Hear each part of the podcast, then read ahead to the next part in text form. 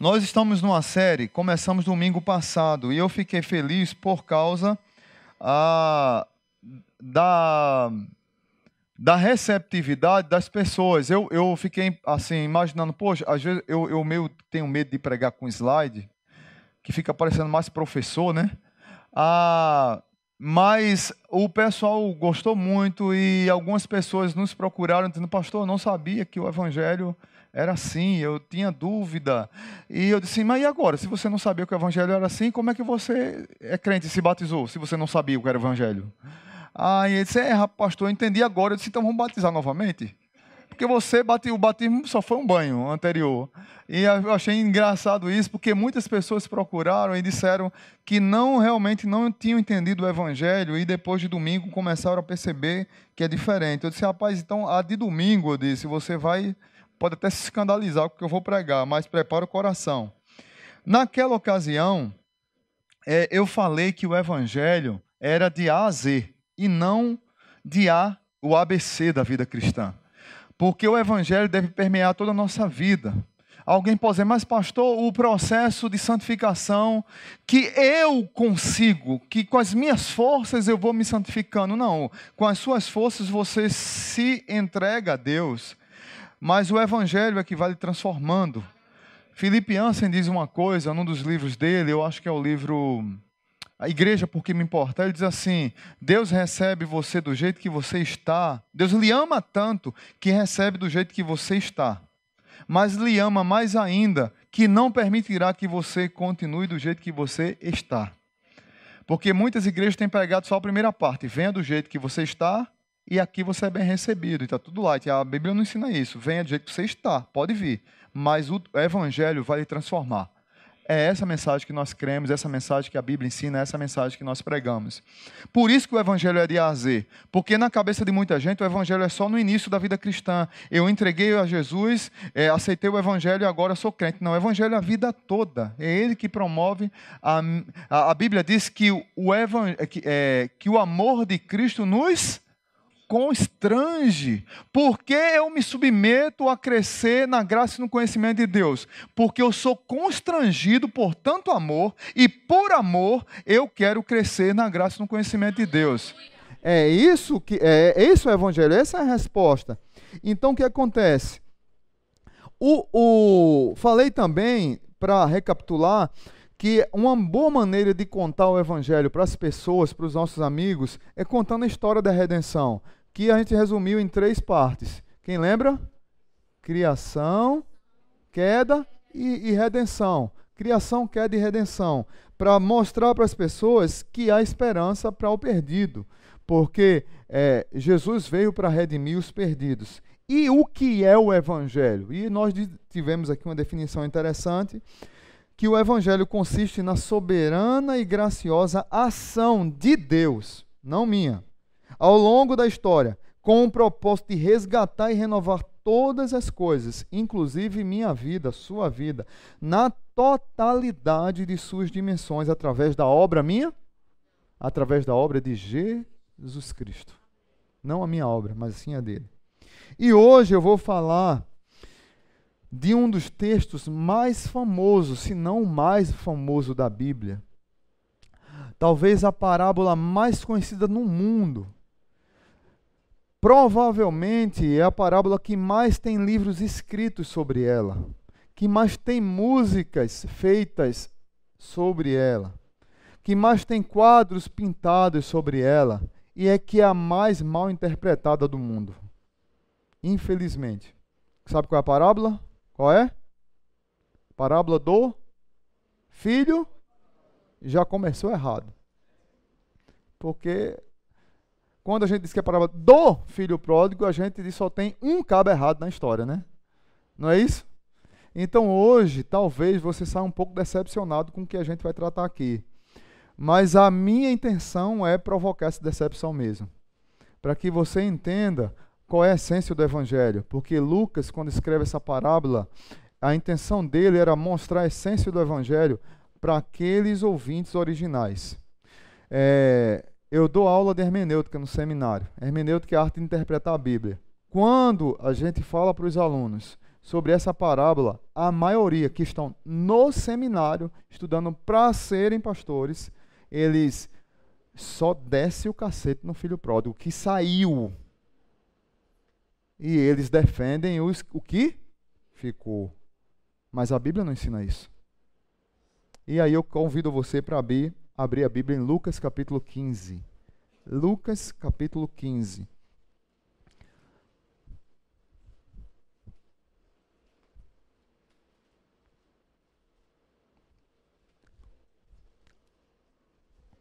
Lucas capítulo 15. Nós vamos ler do verso 1 ao 3 e depois do verso 11 até o 32. Amém? Lucas é o terceiro evangelho, Mateus, Marcos, Lucas. Diz assim a palavra de Deus: Todos os publicanos e pecadores estavam se reunindo para ouvi-lo. Mas os fariseus e os mestres da lei o criticavam este homem recebe pecadores e come com eles. Então Jesus lhes contou esta parábola. Vamos agora para o 11. Jesus continuou: Um homem tinha dois filhos. O mais novo disse ao seu pai: Pai, quero a minha parte na herança. Assim ele repartiu sua propriedade entre eles. Não muito tempo depois, o filho mais novo reuniu tudo o que tinha e foi para uma região distante e lá desperdiçou os seus bens vivendo, vivendo irresponsavelmente.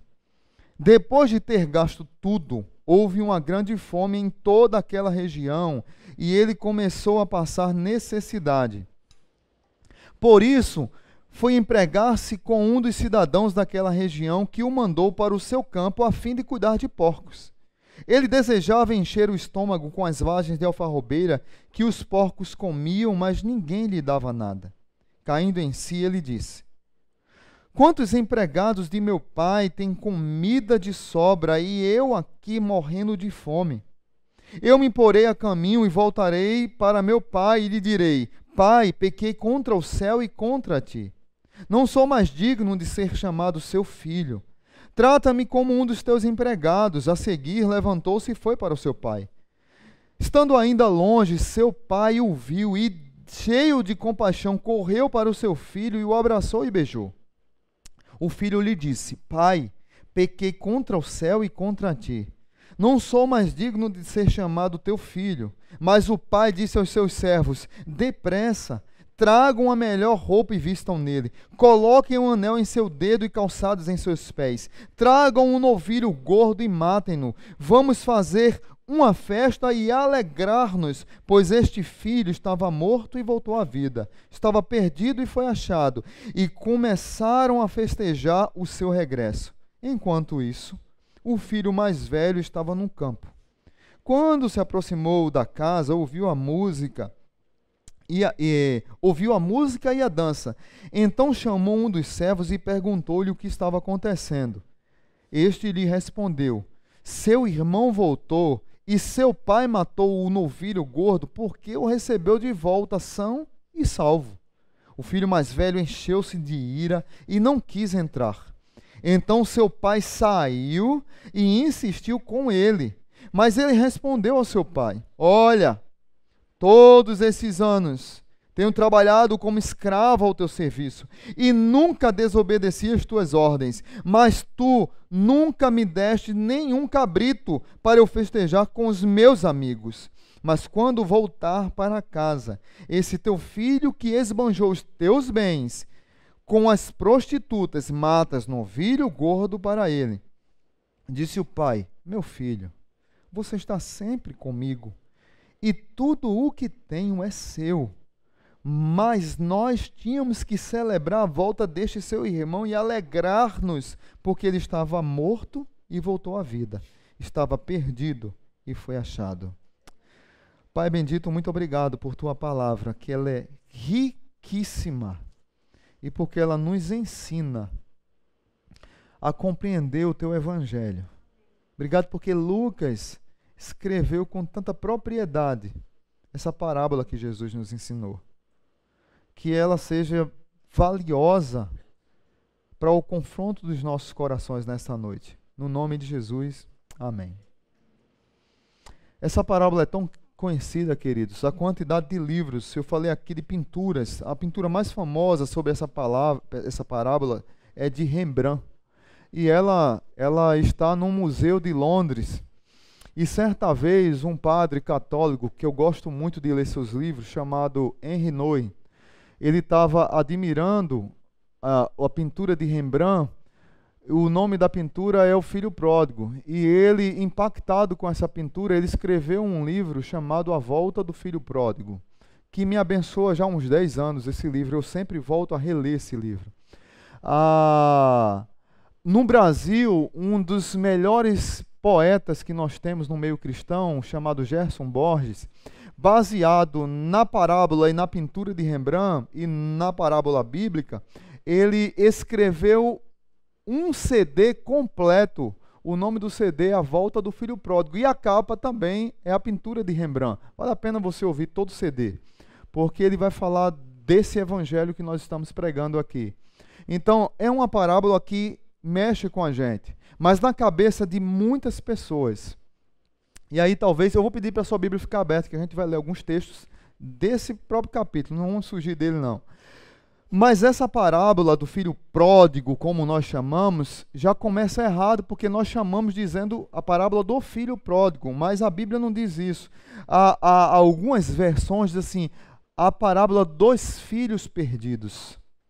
Dos filhos perdidos. Tim Keller fala com mais propriedade ainda, porque a, pródigo significa esbanjador, displicente. É aquele que que é irresponsável nos gastos. E Tim Keller vai mais profundo ainda, e ele diz assim: que o nome dessa parábola é a parábola do Deus pródigo. Porque, na verdade, quem esbanja aqui escandalosamente o amor é Deus, que é representado pelo Pai. Ele esbanja o amor para resgatar os seus. Ele desperdiça o amor com dois filhos perdidos.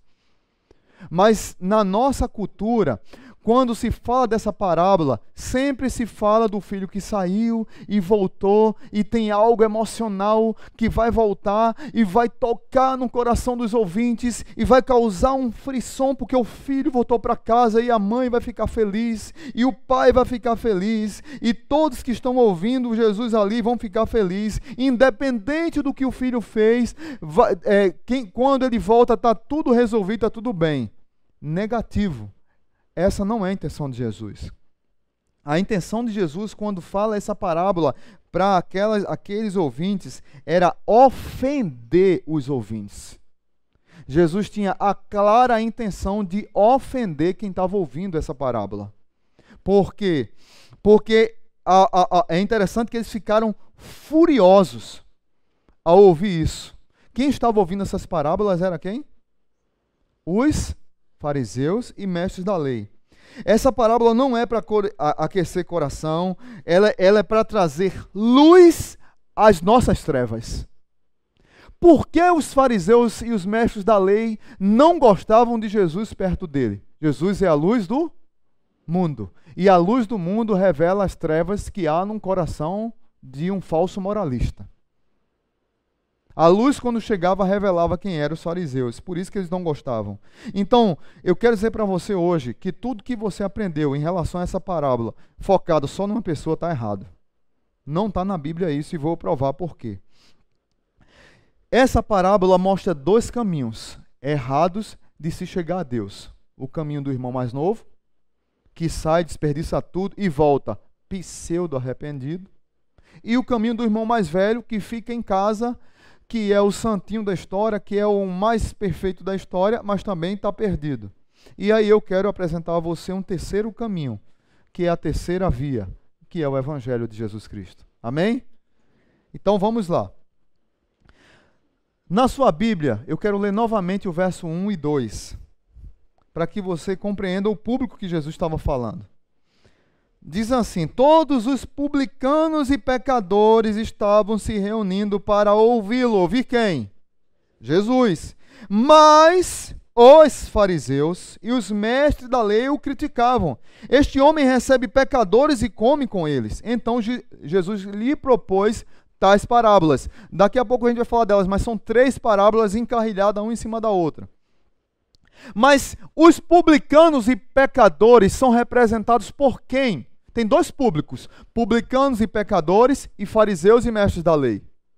Os publicanos e, e, e pecadores representam o irmão mais novo. Representam aqueles que jogaram fora a moralidade social aqueles que jogaram fora um comportamento ético, um comportamento que, que as pessoas gostam de ver.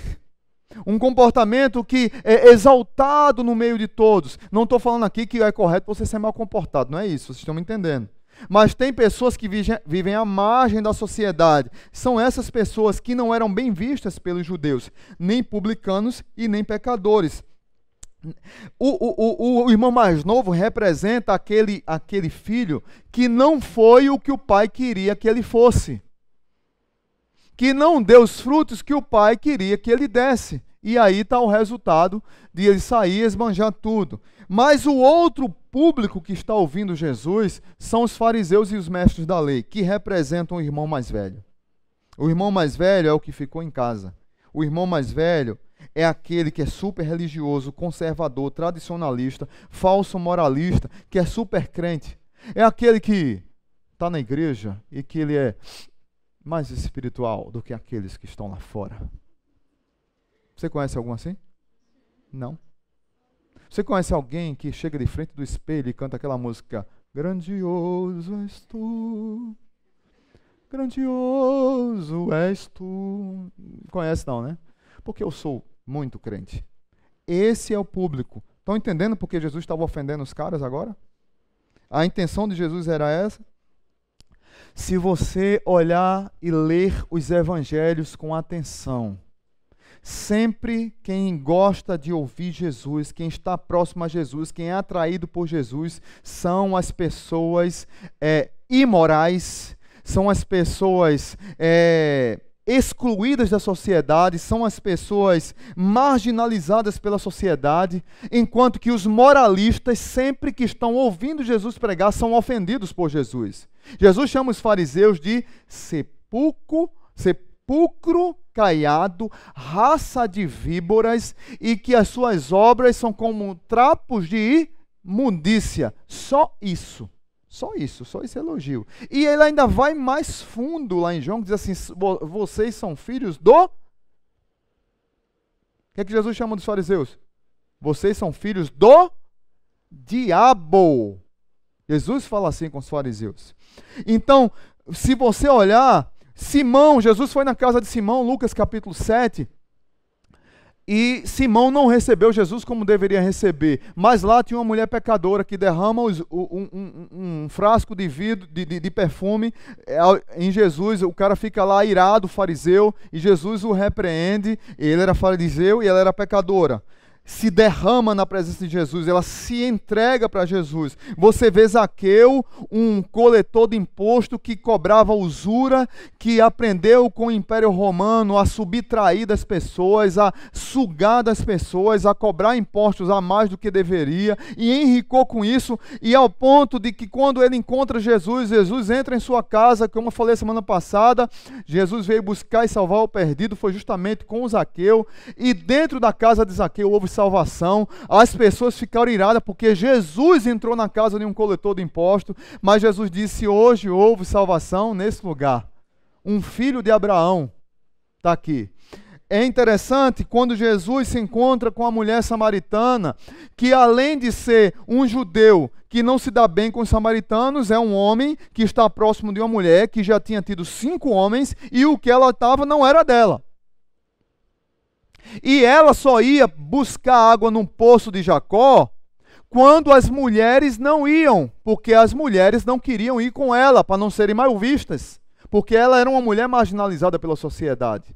E Jesus vai de encontro à mulher samaritana, vocês conhecem a história, e eu fico tentando imaginar todo mundo olhando, aquelas pessoas que têm um olho biônico, que gosta de acusar, aquele irmãozinho que passa de frente do bar, você está tomando lá um, um. Isso aí tinha muito antigamente. A turma das antigas vai lembrar. E o cara estava lá tomando uma bare. baré, cola, uma guaraná, sei lá. E o cara corria para o pastor, não tinha um WhatsApp. Então ele, ele faltava o trabalho para ir para o pastor dizer que o irmão estava tomando uma cerveja. Você não conhece ninguém assim não, né? Não, conhece não? Eu não conheço também não. Eu estou só aqui, foi criação aqui da minha cabeça. Então está Jesus conversando com essa mulher. E o que acontece? Eu, eu não tenho como não lembrar desse fato. Porque nós começamos aqui um projeto a, é, na Copa de 2014 com, com garotas de programa e travestis. E teve gente que saiu da nossa igreja por causa desse projeto. Porque disseram que eu estava maluco, porque eu estou colocando dentro do templo do Senhor prostitutas e travestis. Mas a pessoa que disse isso era fofoqueiro, mentiroso, enrolão. E aí ele não diz isso. Mas dentro. E outra coisa, o templo do Senhor. Cadê o templo? Aonde é que está o templo, gente? Levanta a mão todo mundo assim. Amém. É vocês, não é o prédio. Deus não habita em templo feito por mãos humanas. Então aqui pode entrar quem quiser, porque Jesus, quando o evangelho atrai as pessoas, Jesus pode salvar qualquer pessoa. E Jesus atrai essas pessoas quando o evangelho é pregado com clareza, as pessoas que vivem uma vida desregrada são atraídas. E as pessoas moralistas são ofendidas. Não tem como. Uma pessoa que vive uma falsa espiritualidade é ofendida com a pregação de um evangelho claro, às claras, sincero. É interessante que nas nossas igrejas tem muitas pessoas morais, conservadoras, muitas pessoas com, falsa, com falso moralismo, mas onde é que estão os imorais? Estão lá fora, porque eles não são bem-vindos em nossas igrejas. Onde é que estão os pecadores, os marginalizados pela sociedade? Eles não procuram igreja. E quando nós pregamos o evangelho para essas pessoas, na verdade, nós não pregamos o evangelho. Nós pregamos para eles se transformarem iguais a nós, irmãos mais velhos. E muitas pessoas dizem assim: eu não tenho condições de ir para aquela igreja, porque lá os, os irmãos são muito crentes, eu estou muito mal, eu tenho que melhorar muito, pra, eu tenho que melhorar muito para ficar ruim, para depois tentar ficar mais ou menos, para quando tiver mais ou menos eu pensar em ir para a igreja. Porque o que ele olha aqui são. Ah, não aqui, graças a Deus, a nossa igreja tem se curado disso. Mas talvez tenha alguns ainda. Mas há, muitas, muitas pessoas têm medo de entrar na igreja por causa dessa pregação do falso moralista. Quem, quem é que prega essa abordagem é, é, falsa moralista? Esse irmão mais velho que ele acredita piamente que ele pode cumprir cada vírgula da lei de Deus. Eu estava ouvindo um pastor um dia desse e ele dizendo o seguinte: minha filha estudava numa escola é, cristã. E lá nessa escola era uma escola um pouco religiosa, além do normal. E uma das provas que, que foi feita para minha filha foi assim: Você cumpre os dez mandamentos? E a minha filha respondeu: Claro que sim, eu sou evangélica. Só não compro a guarda do sábado, porque o culto da minha igreja é no domingo.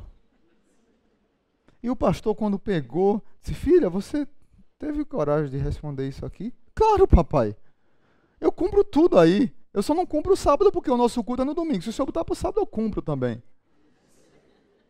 E o pastor ficou preocupado, disse: Meu Deus do céu, o problema não foi a prova que foi feita na escola. O problema é que a minha filha acredita que pode cumprir.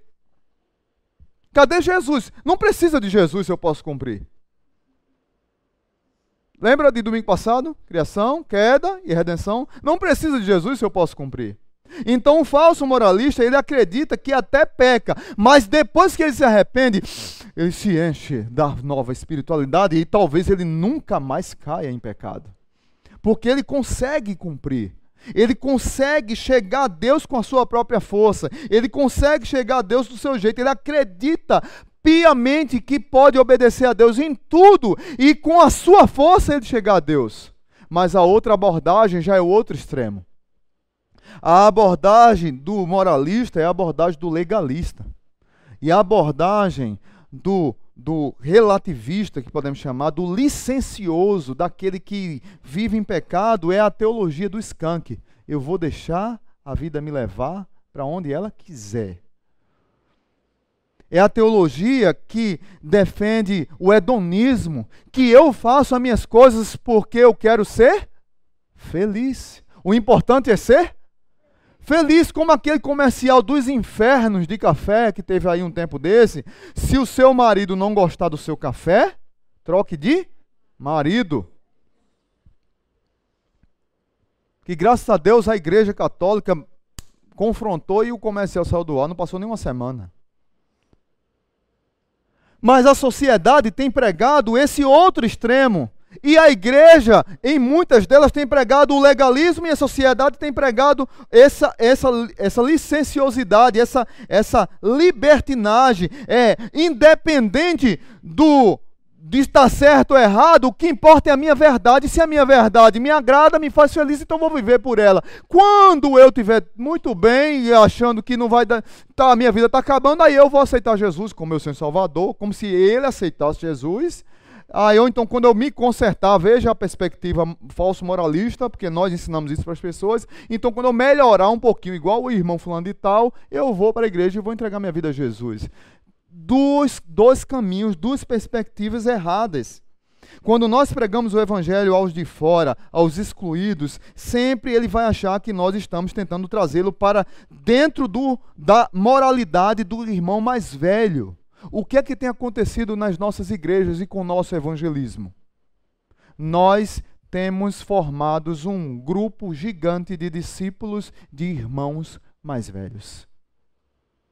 Pasmem, me perdoem quem pode se decepcionar com essa mensagem, mas as nossas igrejas estão cheias de irmãos mais velhos e não de discípulos de Jesus que entregaram sua vida por causa do evangelho da graça, mas por causa do moralismo que é pregado.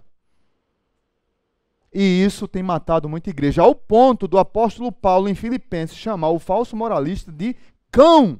Os religiosos são como cães que destroem as igrejas. Se não conseguirmos, e aí presta bem atenção que eu não vou falar agora, você que é da Zona Sul, que é membro dessa igreja. Se não conseguirmos atrair os imorais para aqui, para a igreja, para a nossa vida, é sinal de que nós não pregamos o Evangelho com clareza. Estamos muito parecidos com o irmão mais velho. Vou repetir. Se nós não atraímos para perto de nós pessoas excluídas da sociedade, pessoas pecadoras que são mal vistas por aí, para a nossa igreja e para perto de nós, pedindo socorro, pedindo ajuda, pedindo clamando pelo sangue do Cordeiro que tira o pecado do mundo, se nós não atrairmos essas pessoas, é porque nós somos muito parecidos com o irmão mais velhos e nós afastamos as pessoas de nós e não as atraímos. Então, resumindo essa primeira parte, quem está perdido? É o irmão que foi, ou que ficou, ou os dois? Os dois estão perdidos. Os dois são alienados do Pai. Os dois são alienados de Deus. Os dois não participavam da festa. Os dois não desfrutavam das bênçãos do Pai. Um não entendia e achava que lá fora estava melhor. E não desfrutou do que tinha dentro e foi lá para fora. O outro estava dentro de casa, na festa, e não, não participava. Daqui a pouco a gente vai falar mais dele o pai teve que sair para buscar os dois filhos. E é interessante que um professor falou uma vez que o irmão bom está perdido por conta não do seu mau comportamento, mas por causa do seu bom comportamento. Enquanto o outro está perdido por causa do seu mau comportamento, o que ficou está perdido por causa do bom comportamento. Ou seja, muitos de nós achamos que as nossas boas obras são para nossa honra e glória. Você entendeu o texto que ele falou? Ei, papai, eu faço tudo. Eu sou o melhor crente da igreja. Eu eu tô do teu lado o tempo todo. Eu te ajudo, eu te sirvo e você olha para mim, me despreza e faz um churrasco de cabrito do melhor que tem para aquele sem vergonha que saiu.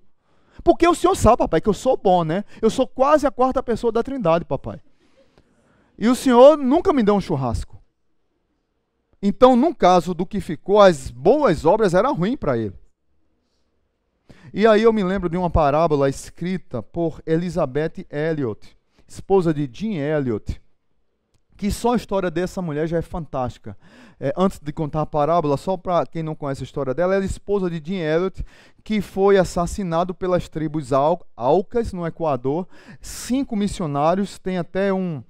É, Exportar, além dos portais do Esplendor, tem no YouTube esse filme que conta a história deles, através dos portais do Esplendor, alguma coisa assim. E eles, cinco, cinco missionários, foram assassinados pela tribo Alca, com lanças. Armaram arapuca, dizendo que os missionários podiam vir. Quando chegaram, todos foram assassinados. Elizabeth Elliot estava grávida. Ela disse: Eles morreram, mas Deus me chamou para terminar a obra deles. E ela foi para lá. É doida, né? Varrida. E ela foi, a tribo se converteu, o pajé que deu ordem para matar se tornou o pastor e batizou o filho que nasceu da barriga dela, que era filho do dinheiro. Só o evangelho faz isso, gente. Essa mulher faleceu ano passado. E ela escreveu uma parábola sobre esse desejo de boa obra, de, de nós conquistarmos a Deus interessante. Não está na Bíblia isso, mas é contando a partir de Jesus, Pedro e os apóstolos. Ela conta uma história bem engraçada que diz assim: Jesus manda seus discípulos pegarem uma pedra, logo no início do ministério é, com, os, com os apóstolos. E diz assim: Olha, peguem algumas pedras. E cada um foi pegando uma pedra. Um pegou uma pedra grande, outro pegou uma menor, um pegou uma gigante e saíram para caminhar. E Jesus foi fazendo a obra, fazendo a obra, fazendo a obra. Quando deu a hora do almoço, Jesus sentou debaixo de uma árvore frondosa junto com os discípulos e disse: Põe umas pedras aqui no meio. Jesus fez uma oração e transformou as pedras em pães.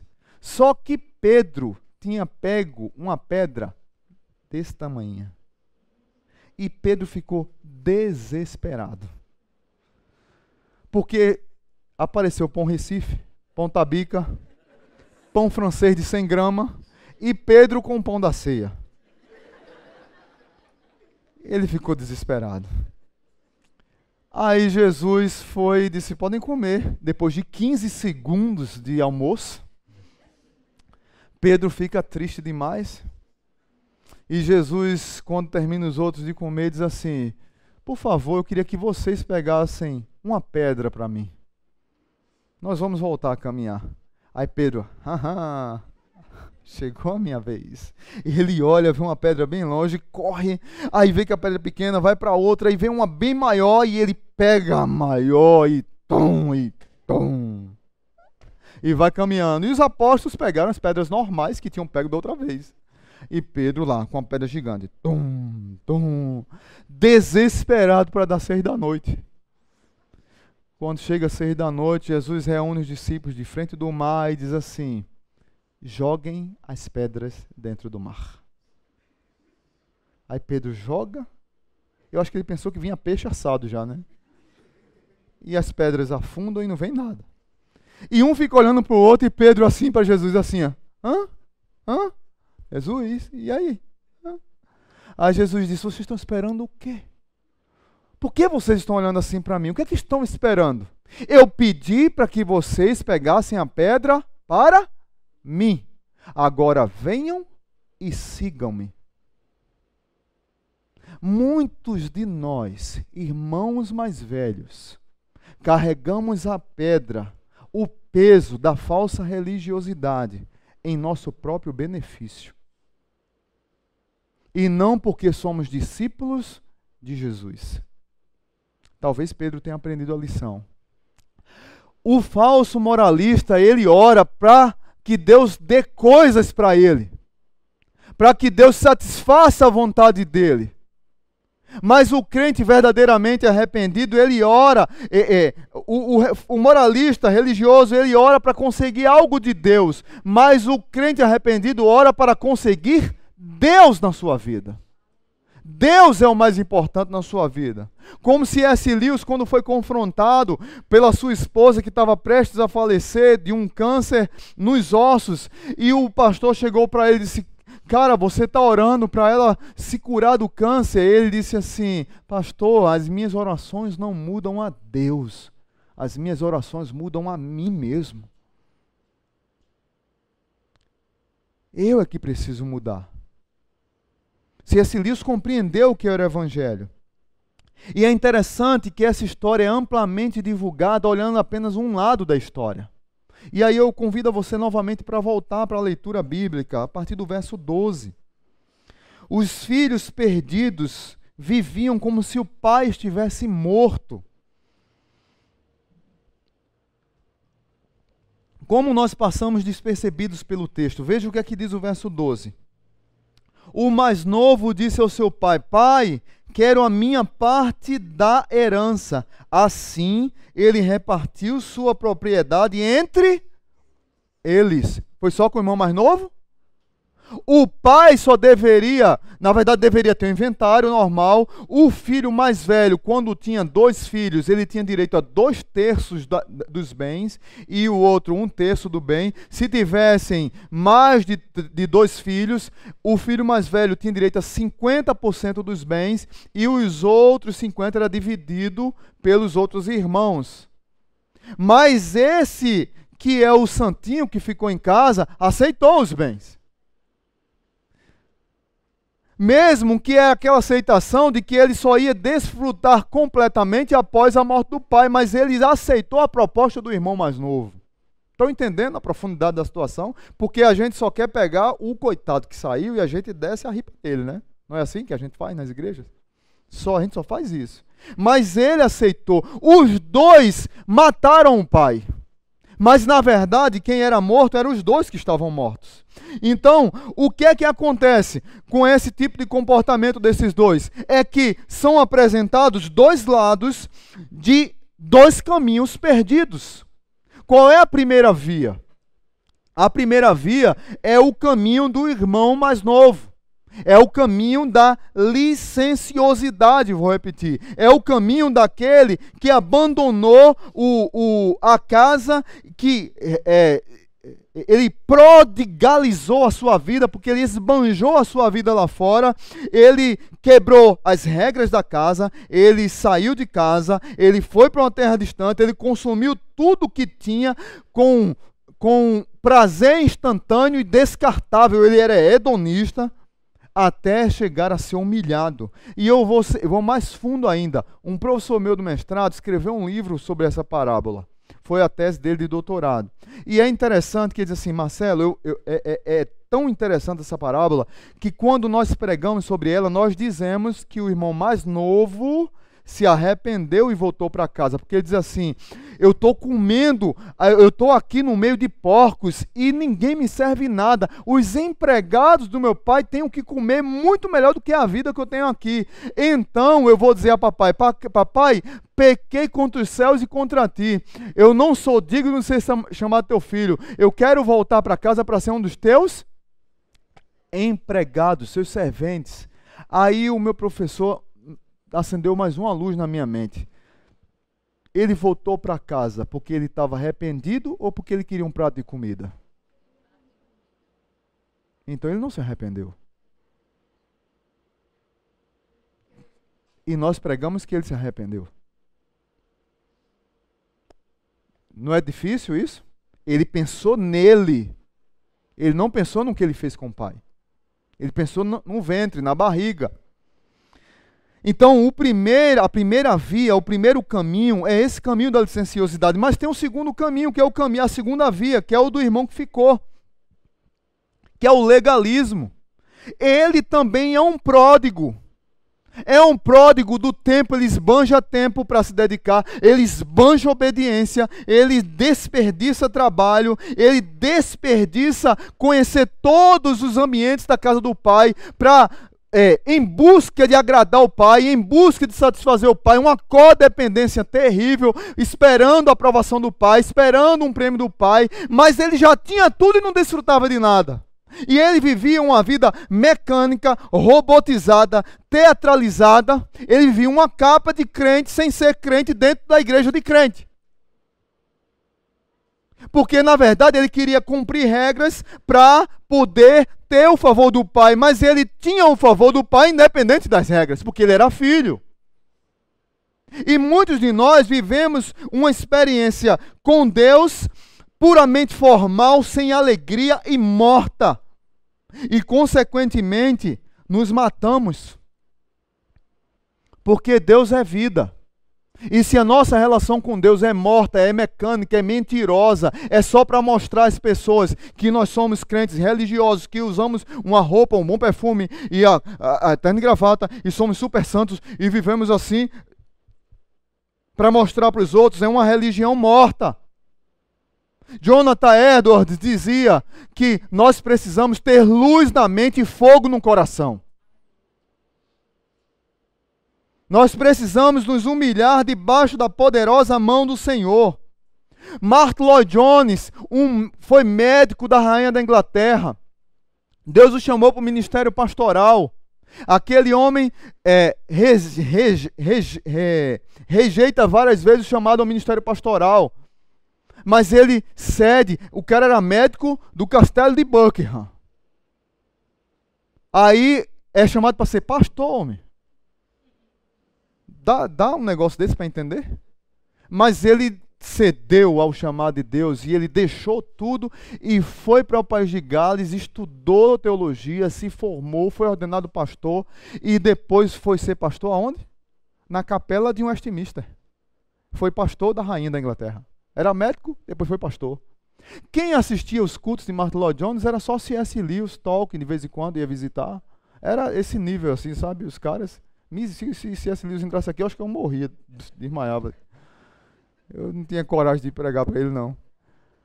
Só isso, assim, né? Então você vê o nível do, do coroa, né? Mas ele tinha uma tática para saber se o cara se converteu mesmo. Ele perguntava assim: Meu filho, você é crente mesmo? O Martin Lloyd Jones. Você é crente mesmo? O que é o evangelho para você? Ah, pastor. Aí ele primeiro perguntava, o cara dizia assim: Ah, pastor, porque veja bem, pastor, olha, eu. Um jovem, 18 anos, falava assim, todo. Olha, pastor, é porque meu pai e minha mãe me traz para a igreja desde criancinha. Ha, ha, ha, ha. Eu conheço todas as aulas da escola dominical. Eu conheço aquela musiquinha, pastor. Cuidado, olhinho com quem vai. Amém? Cuidado, mozinho, no que toca. O Salvador Jesus está olhando para você. Essa música é a minha vida, pastor. Eu sei todos os catecismos da igreja. Eu sei quem é Deus, quem é Jesus. Eu sei o que é supralapsarianismo. Eu sei o que é o retorno de, de, de Jedi. Eu sei o que é o retorno de Jesus Cristo. Eu sei o que é infralapsarianismo. Eu sei, eu sei o que é arminianismo e calvinismo. Eu conheço todos os opúsculos escritos por Tomás de Aquino e Santo Agostinho. Ah, pastor, assim, os jovens me têm como exemplo, pastor. Então, é, é igual aqueles teólogos do Facebook que eu falo sempre. Então, pastor, eu sou assim, muito crente, pastor, o senhor sabe, né? Aí Martin Lloyd Jones dizia, vi, ele não entendeu nada do que é o evangelho. Aí ele chamava outro jovem. Aí o outro dizia assim, pastor, eu sou um miserável. Sabe o que é um miserável, pastor? Sou eu. Porque eu, eu sou mentiroso, fofoqueiro, enrolão, trambiqueiro, namorador, já traí minha esposa, eu é, já pequei contra o Senhor, porque eu falo mal do Senhor também. Ninguém aqui fala mal do pastor Marcelo, não, né? Mas, pastor, deixa eu dizer uma coisa para o senhor. O evangelho entrou na minha vida. E eu era cego e agora vejo. Eu mentia. Hoje eu minto um pouquinho. Eu falava mal da vida dos outros, hoje eu falo menos. Está entendendo, pastor? Eu continuo sendo miserável. Mas o Evangelho a cada dia tem me transformado. E eu tenho a cada dia mudado e melhorado por causa do Evangelho, não por causa de mim. Está entendendo a diferença de um para o outro? Da primeira via para a segunda via? Está entendendo a diferença do falso moralista para aquele que entende o que é a graça de Deus? Para aquele que entende qual é o Evangelho? O Evangelho que, que diz assim: venha como você está, mas eu te amo tanto que não vou permitir que você continue desse jeito e vou transformar você dia após dia, de graça em graça, de glória em glória, como diz o apóstolo Paulo. Aí Martin Jones entendia quem era crente. Deixa eu dizer para você, meu irmão, para Jesus Cristo é melhor ser um vagabundo, pobre, animal, desregrado, que se arrepende sinceramente dos seus pecados, do que ser um religioso que serve o Pai, mas não sente, não sente prazer no Pai. Quem entendeu o Evangelho desfruta de Deus. Quem entendeu o Evangelho ama a Deus, porque o amor de Deus nos constrange a amá-lo. E quando eu sou constrangido a amar a Deus, eu desfruto de Deus. Um religioso não desfruta de Deus. Ele desfruta das suas próprias forças, que são fracas e que o matam e que o machucam. É como o irmão, o irmão mais velho que não tem alegria, é um amargo dentro da casa do pai, na festa do pai, para a glória do pai, para abençoar os filhos, mas ele não desfruta dessa alegria. Qual dos dois personagens nós nos identificamos? Quem é você nessa parábola? Publicano e pecador, irmão mais novo? Ou você é um fariseu, mestre da lei, irmão mais velho? Qual caminho você entrou? Porque não tem outro. Eu fui ensinado assim. Você foi ensinado assim. E é natural que nós entremos por um desses caminhos, um desses dois caminhos. Mas aí eu quero lhes, lhes apresentar a terceira via, o Evangelho. E aí peço que você volte para a sua Bíblia, capítulo 15 de Lucas. Essa primeira parte eu apresentei para vocês duas maneiras de viver alienado de Deus. Mas Lucas, ele é dramático quando ele apresenta o quadro de um pai apaixonado. Essa parábola é, é do, do, do, do, pai, do Deus pródigo. Este é o grande tema desse sermão. Um Deus pródigo. Um Deus que esbanja amor, que desperdiça. Deixa eu dizer uma coisa a você. Talvez você nunca ouviu essa expressão, ou se ouviu, não se escandalize, mas se se escandalizar, amém. A graça de Deus é escandalosa. A graça de Deus é escandalosa. Ela envergonha e fere aqueles que querem colocar Deus dentro de uma caixinha de promessas. Deus não cabe numa caixinha de promessas. Veja o verso 20 comigo. Verso 20 diz assim, do capítulo 15. A seguir, seu pai se levantou e foi. A seguir, levantou-se e foi para o seu pai. Estando ainda longe, seu pai o viu e, cheio de compaixão, correu para o seu filho e o abraçou e beijou.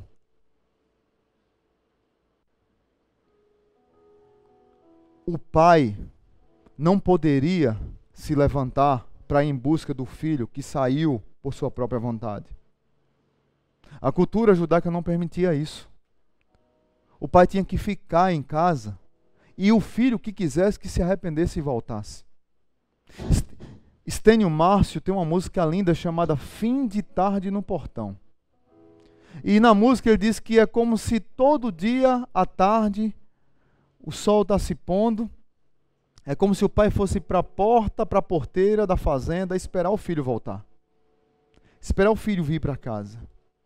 Como se o pai, tão apaixonado, se levantasse, saísse de casa para ir para fora de casa para receber o filho. E o filho não volta dia após dia. O filho não volta dia após dia. Mas o pai está lá esperançoso, apaixonado. O pai tem uma atitude que o humilha diante da sociedade. Porque um pai é como se perdesse a moral para fazer isso. Talvez você que está aqui nessa noite, que é pai, que é mãe, já deu apenas um abraço no seu filho. Seu filho completamente errado. O seu filho sabe que merecia uma peia boa. E você apenas deu um abraço. Aconteceu isso com você? Ele entendeu que você estava o perdoando. E nesse momento houve arrependimento. Porque quando o pai vai em busca do filho para o abraçar, para o beijar, para não dizer nada, ele ajuda o filho a se arrepender de verdade. Nós tivemos aqui um testemunho de um pastor, ano, acho que uns dois anos, de que uma vez a filha dele tinha trelado pra caramba. E ele chamou a filha e ele ia dar umas palmadas boas nela. E ela esperou lá, porque ela viu o cinto lá na conversa. E o pai teve a conversa séria com ela. E quando terminou a conversa, o pai disse assim: Filha, você sabe o que vai acontecer? Ela, sei, papai, sei. E aí o pai disse: Não, você não sabe o que vai acontecer. O que vai acontecer é que eu vou dizer para você que hoje eu não vou disciplinar você com cinto. Hoje eu só quero te dar um abraço. Mas você sabe o que esse abraço significa e você sabe o que você fez. Para que ele disse isso? A filha chorou mais ainda. Eu lembro que meu pai, eu apanhava de palmatória, eu. De tão bonzinho que eu era. Eu acho que era mistura do. Eu era mistura do irmão mais velho e o mais novo vezes 10. Mas quando o pai dizia, Marcelo, vamos conversar? Eu dizia, homem, dê seis bolos em cada mão. É melhor. Quando o pai chamava para conversar, não era coisa boa. Doía lá na alma porque me levava ao quebrantamento e ao arrependimento. O amor nos constrange.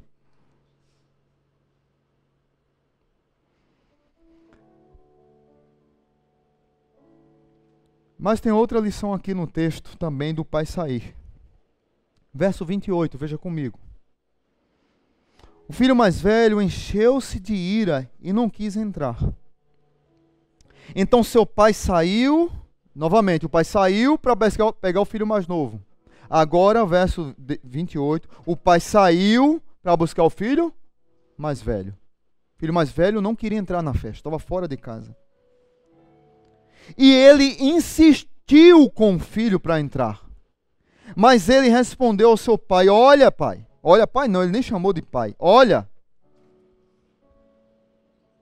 Todos esses anos eu tenho trabalhado como escravo ao teu serviço. Eu sou um crente verdadeiro, um crente sincero. Nunca desobedeci tuas ordens. Eu sou perfeito.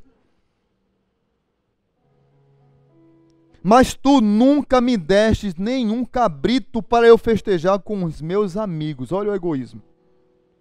Mas quando volta para casa, esse teu filho não é o meu irmão, é esse teu filho. O irmão quando está com raiva do outro, não diz assim? Que esbanjou os teus, bens com a, teus bens com as prostitutas. Vem cá, no início da parábola, Jesus disse que ele gastou dinheiro com prostituta? Ele disse que ele gastou irresponsavelmente. Quem está dizendo que ele gastou dinheiro com prostituta é o irmão mais velho e muitas das nossas pregações que ouvimos por aí. Mas a Bíblia não diz que ele gastou dinheiro com prostituta. Quem conta um ponto, um conto aumenta um ponto. Ele estava irado, estava com raiva, estava com inveja, não perdoou o irmão. Ele era arrogante, presunçoso, conservador, falso moralista, falso religioso, tradicionalista. E ele aumentou alguma coisa para mostrar a santidade dele e a desgraça do outro. Por isso que eu disse no início que a luz de Jesus revela as trevas que está no coração do fariseu e do religioso. Ele está revelando aqui as trevas desse, desse coração aqui, do falso religioso. é tão mentiroso que ele aumenta o pecado dos outros para mostrar a santidade dele. Você não precisa mostrar os erros dos outros para mostrar que você é crente sério. Cuidado quando você aponta o dedo para alguém. Cuidado para quando alguém que voltou para casa em pecado, que errou, e muitas vezes nas nossas igrejas, entrar alguém ali que está pecado, que errou, a igreja toda olha para trás junto. Zum! É assim ou não? Ele voltou. Se converteu de novo. E tem jeito para ele. Os que tem dono de línguas começam a falar isso, né? Tem jeito para ele. Aí a outra diz: só Jesus na causa. Acertou, irmã? Só Jesus na causa. Apesar que a sua má intenção não é essa. Mas Jesus ajeita esse, esse miserável que está voltando para casa arrebentado. Jesus ajeita ele. Tem jeito para ele sim. Com Jesus. E ele continua dizendo: ele gastou dinheiro com prostitutas e você mata um novilho gordo para ele. Agora deixa eu aprofundar mais um pouquinho essa história, para a gente concluir. O preço de trazer o irmão mais novo para casa era muito alto. O irmão mais novo gastou tudo, vocês sabem. O que tinha em casa agora era do irmão mais velho. Lembra no início? Os bens foram divididos. O que tinha agora na casa era do mais velho. O mais novo perdeu tudo. Não há como trazer o irmão mais novo de volta para casa sem que o mais velho tenha prejuízo. Porque o mais velho tem que abrir mão da sua herança para que o outro que está voltando possa desfrutá-la também. Em Lucas capítulo 15, tem três parábolas. A primeira parábola é da ovelha perdida. Quem vai buscar a ovelha? O pastor. Depois tem a parábola da moeda perdida. Quem vai buscar a moeda perdida? É uma mulher, uma dona de casa. Depois Jesus conta a parábola dos dois filhos perdidos, o mais velho, o mais novo e o mais velho. Quem deve buscar o filho mais novo? É o pai? O pai não podia sair de casa. Era vergonha para ele buscar um filho rebelde. A herança era de quem? Hein, gente? Do filho mais velho. O filho mais velho é que deveria dizer: Papai, o nosso irmão está mal. Deixa eu buscá-lo, papai. Não tem problema se eu perder algo para que ele volte para casa, mas o importante é nosso irmão, nosso filho, seu filho voltar para casa, meu irmão voltar para casa. Estão entendendo agora porque Jesus ofende os fariseus? Porque Jesus está dizendo que o fariseu é o irmão mais velho. Mas o irmão mais velho dessa parábola aponta para o verdadeiro irmão mais velho. O irmão mais velho que nós precisamos. O irmão mais velho que desceu do céu para resgatar os irmãos mais novos que estão no mundo para resgatar as ovelhas perdidas que estão perdidas, para resgatar as moedas perdidas que estão perdidas. Essa parábola aponta para o verdadeiro irmão mais velho, que com sua própria vida, ele abriu mão de tudo que ele tinha no céu, de toda a herança que era dele, para resgatar os irmãos mais novos, que também tem muitos mais velhos. Jesus talvez ouvia todos os dias de, do, de nosso Deus Pai: Meu filho, você está sempre comigo e tudo que eu tenho é seu. Tem uma música que nós cantamos que diz assim: Abrimos mão da sua glória e a si mesmo se humilhou, servo tornou. Ele abriu mão de tudo isso. Jesus tinha tudo na glória, mas perdeu tudo em favor dos nossos, de todos os irmãos mais novos. No céu ia ter uma festa. E para essa festa, todos que foram convidados teriam que ir com vestes reais, em homenagem ao rei. Jesus foi para a cruz do Calvário nu, para que eu e você vestisse as vestes reais que eram dele, o irmão mais velho. Nessa festa teria um grande banquete. E no banquete tem os cálices. E na cruz, Jesus bebeu do cálice da ira de Deus, para que eu e você bebêssemos do cálice da festa de Deus. Jesus, quando orava a Deus, sempre as orações de Jesus eram assim: Meu Pai. Na cruz do Calvário, Jesus orou assim: Deus meu, Deus meu, por que me desamparaste? Na cruz do Calvário, Jesus abriu mão da sua filiação para que você se tornasse filho. Por um momento, Jesus deixou de ser filho na cruz para que eu e você fôssemos filhos. Não é à toa que em Hebreus, capítulo 2, versículo 11,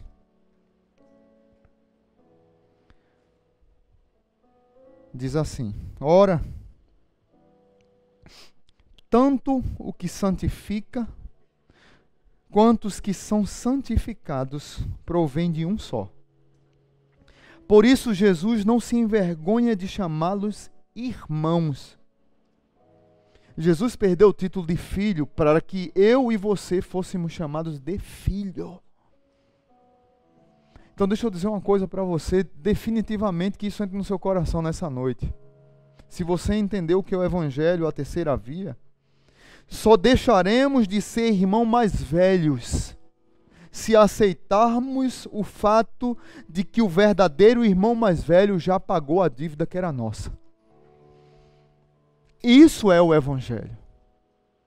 Que deixemos de nos comportar como irmãos mais velhos e como irmãos mais novos. Que deixemos de ser extremistas de ir para um lado da licenciosidade, porque nós já somos salvos, e de ir para o outro lado de legalismo, porque eu acho que vou conquistar alguma coisa com Deus. Porque muitos de nós dizemos: eu preciso ser transformado para ser aceito por Jesus. Mas isso não é o Evangelho. O Evangelho é: eu sou aceito para ser transformado. Que assim seja na minha vida e que assim seja na sua vida. A terceira via é não o melhor caminho. A terceira via é o único caminho. Para que nós tenhamos equilíbrio e que desfrutemos da graça e misericórdia do nosso Senhor e Salvador Jesus Cristo. Volta para casa. Você que é filho mais velho, volta para casa. Você que é filho mais novo. Amém? Curva a tua cabeça e vamos orar. Pai Santo, muito obrigado por essa noite. Obrigado porque o teu evangelho continua salvando vidas. Obrigado porque o teu evangelho diz a Bíblia que é poder de Deus para transformar todo aquele que crê. Talvez tenha pessoas aqui que vão sair aqui um pouco confrontadas, porque sempre ouviu e sempre acreditou que só tem um errado nessa história. Mas hoje a pessoa está saindo daqui sabendo que os dois filhos eram perdidos, que o pai é que era o pródigo, que esbanjava escandalosamente o amor para nos resgatar como perdidos e nos dar qualidade de filhos. E que o irmão mais velho não podia redimir nada.